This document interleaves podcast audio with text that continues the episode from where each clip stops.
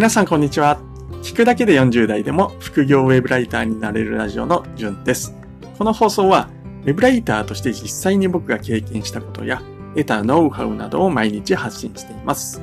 副業ウェブライターに興味のある方はヒントを得られると思いますので、ぜひ聞いてみてください。はい。2021年12月7日火曜日ですね。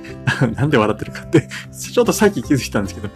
実は今日ですね、僕の誕生日なんです。はい。どうでもいいですよね。すいません。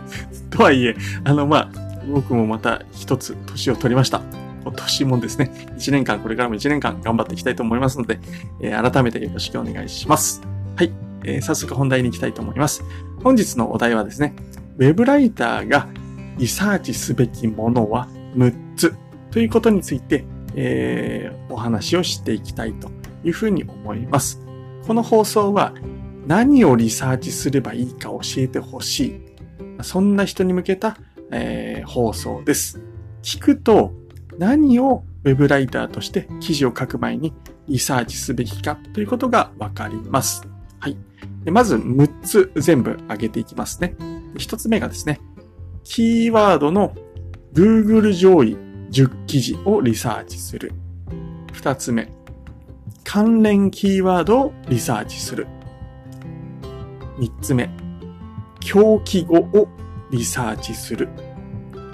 四つ目、Yahoo 知恵袋をリサーチする。五つ目、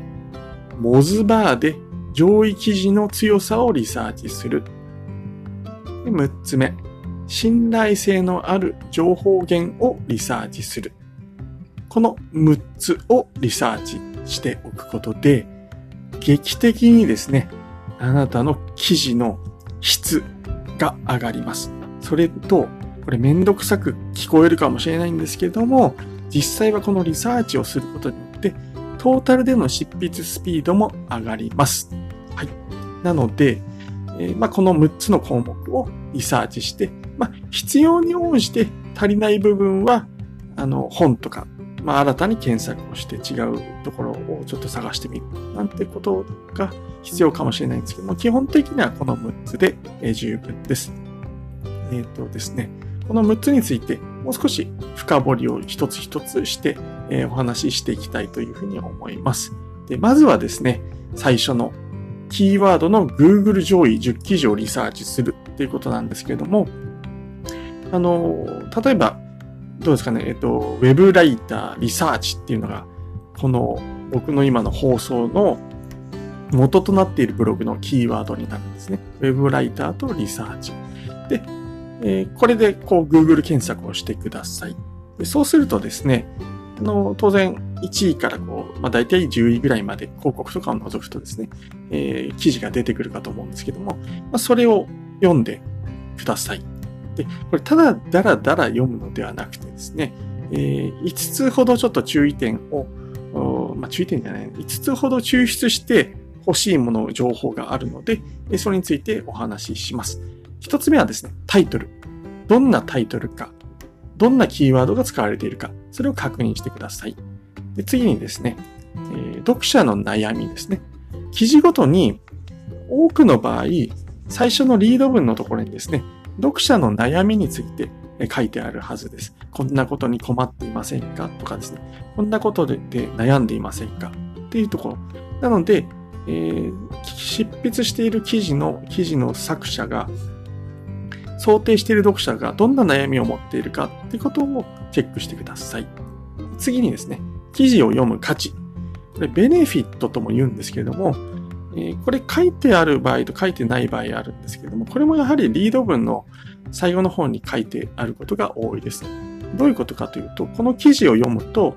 読んだ人が将来どうなるのかということを書いてあるはずです。多くの場合。これがベネフィットですね。例えば、ウェブライターリサーチで言うと、このウェブライターが、えっ、ー、と、何ですかね、リサーチをできるようになると、執筆速度が速くなりますよとか、あるいは文字、あなたがウェブライターとしての価値が上がって収入が増えますよなんていうのがベネフィットですね。そういった、えっと、記事を読む価値、これもチェックしてみてください。で、あとはですね、見出しですね。え、これ、目次が、まあ、見える場合と見えない場合あると思うんですけども、まあ、目次があれば簡単ですよね。目次をに書いてあるのが、まあ、見出しになりますので、まあ、どういった順番で書いているかとかですね、どういったキーワードを見出しに使っているか、まあ、こういった項目をチェックするっていうことをしていただけるといいのかなっていうふうに思います。あと URL ですね。まあ、URL は単純に後で、まあ、素早く見に行くために、えー、まあ、コピペしておくといいのかなっていうふうに思います。これらの5項目を、え、データとして Excel とかに、まあ、移す。まあ、こういったことをしてくださいっていうのが最初の Google 上位10記事のリサーチですね。これ単に Excel にポンポンやってっても難しいと思うので、僕のブログ記事にですね、これをまとめるための記事設計書というのをダウンロードできるようにしております。なので、えー、まあ、どうやって抽出して、それをどうやって保存するのかっていうのがちょっとわからないっていう人は、僕のブログ記事からテンプレートを、記事設計書のテンプレートをダウンロードしてみてください。非常に使いやすいかなと思いますので、ぜひよろしくお願いします。はい。あ特にお金とかも取ってませんし、なんか怪しいものでもございません。はい。で、次ですね。2番目。関連キーワードをリサーチする。で上位記事をまずですね、Google でリサーチしたら、次にはですね、あの、キーワードの、関連キーワードをリサーチしてください。で、これですね、僕はですね、Uber Suggest とかですね、ラッコキーワードなんていうのを、え使っています。先ほど話した Web ライターリサーチっていうこの2つのキー、合わせたキーワードですね。これを例えば Uber Suggest で検索してみるんですね。で、入力するとですね、何が出てくるかっていうと、実際出てきたのをお話しすると、Web ライターリサーチコツ、それと Web ライターリサーチ時間。この2つが出てきました。で、この2つがいわゆるロングテールキーワードですよね。Web ライターリサーチに対して、あとコツっていうのと時間っていうのが出てきました。これをあの、チェックしてみてくださいというお話です。Uber Suggest もしくはラッコキーワードがいいのかなっていうふうに思います。Uber Suggest は1日3回まで無料でできますので、まあ、の1日1記事2記事ぐらいは対応できるというふうに思います。ラッコキーワードも確か上限5記事5回ぐらいとかってあったかと思うんですけども、まあ、両方無料で使えるものですので、それで、えー、検索してみてください。で、これをですね、今出てきたロングテールキーワード、コツとか時間っていうのが足されてると思うんですけども、これはですね、あのまあ、意識すると、まあ、読者のニーズを満たせる可能性が高くなりますので、見出しに、じゃあ、ウェブライターリサーチっていう記事を書こうと思っているときに、一つの見出しに、じゃあそのコツは何ですよとか、あるいは時間について書いていくっていうことが、まあ大事かなっていうふうに思います。えー、ということで、二つ目、関連キーワードをリサーチするということでした。で、三つ目ですね。狂気語をリサーチする。狂気語って何かっていうとですね、狂気語っていうのは他のウェブサイトで、えー、今言ったウェブライター、リサーチというこ、えー、えー、なんていうんですかね、検索に対して他の記事が、まあ、どういった言葉をそのサイト内で使っているか、タイトルとか見出しとか文中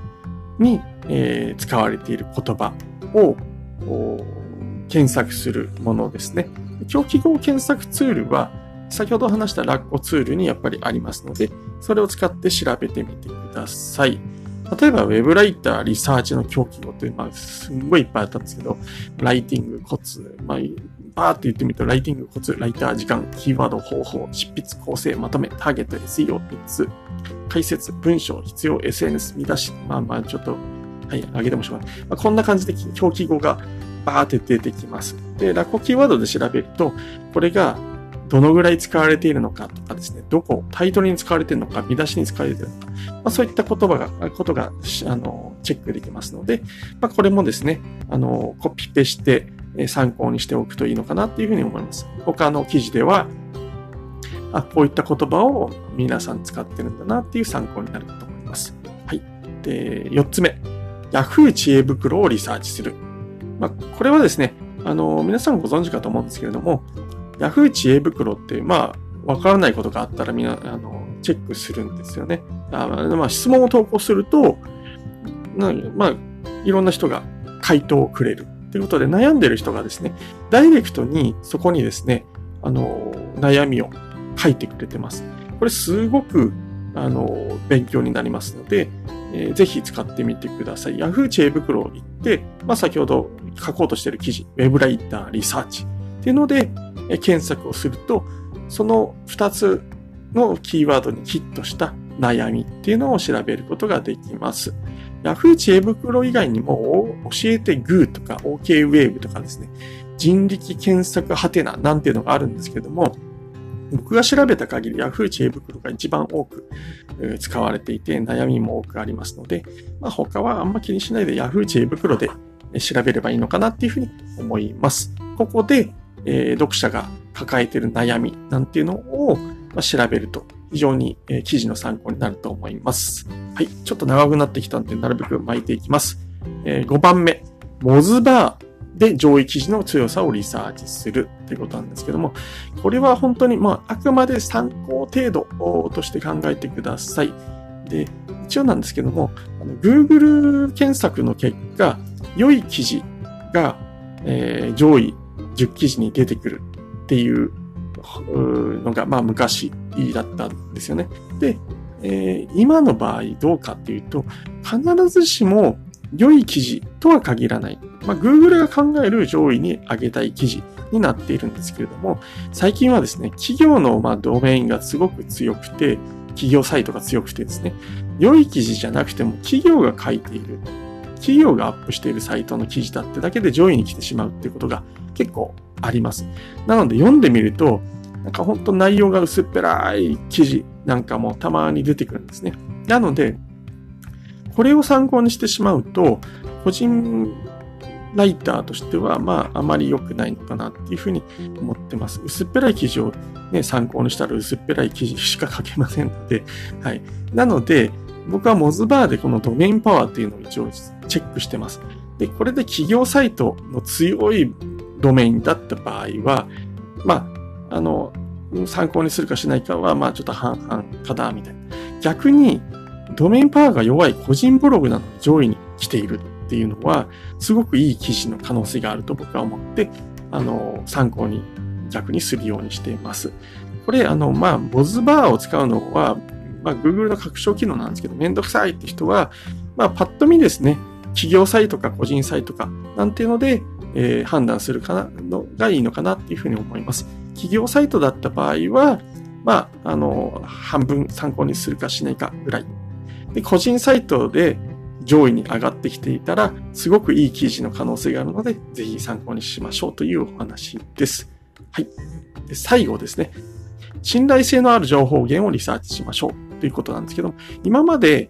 お話ししてきた1から5のリサーチ対象ですね。えこれは、えまあ、何をリサーチしていたかっていうと、結局ですね、読者のニーズってどんなものだったんですか？とかですね、どんなキーワードが関連して検索されていたのか？とか、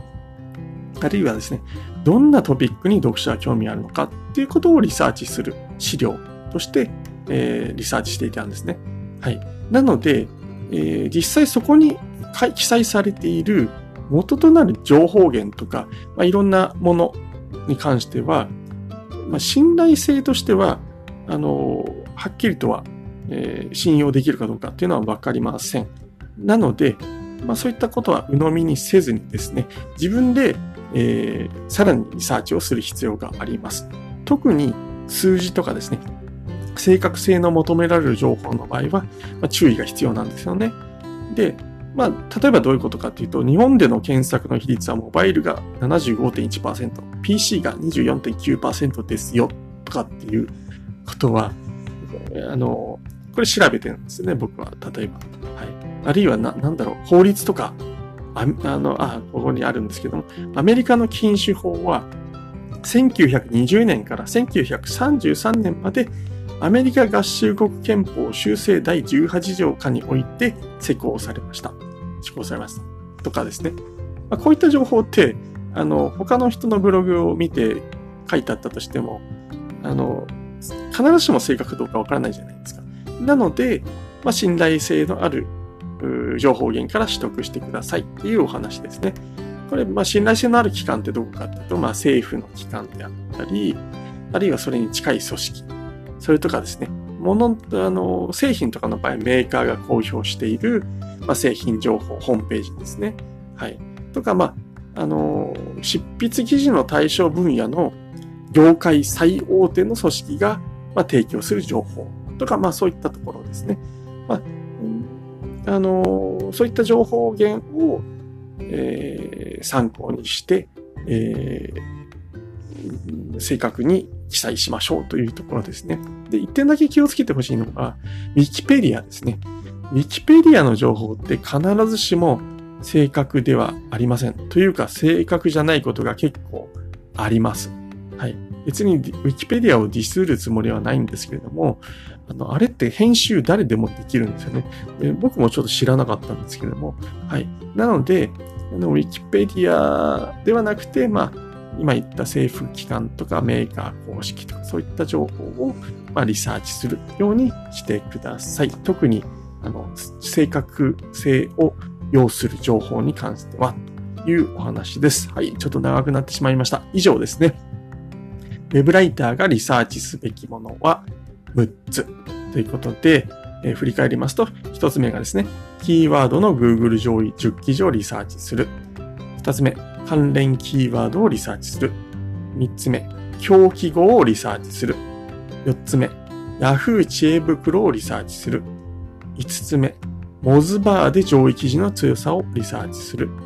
6つ目、信頼性のある情報源をリサーチするという6つでした。さらに詳しく知りたい方は、リサーチ時間で収入が決まる現役ウェブライターが実践する5つのポイントという記事をブログで書いていますので、概要欄から飛んで読んでみてください。本日も配信を聞いていただきましてありがとうございました。それではまた明日お会いしましょう。じゅんでした。ではでは。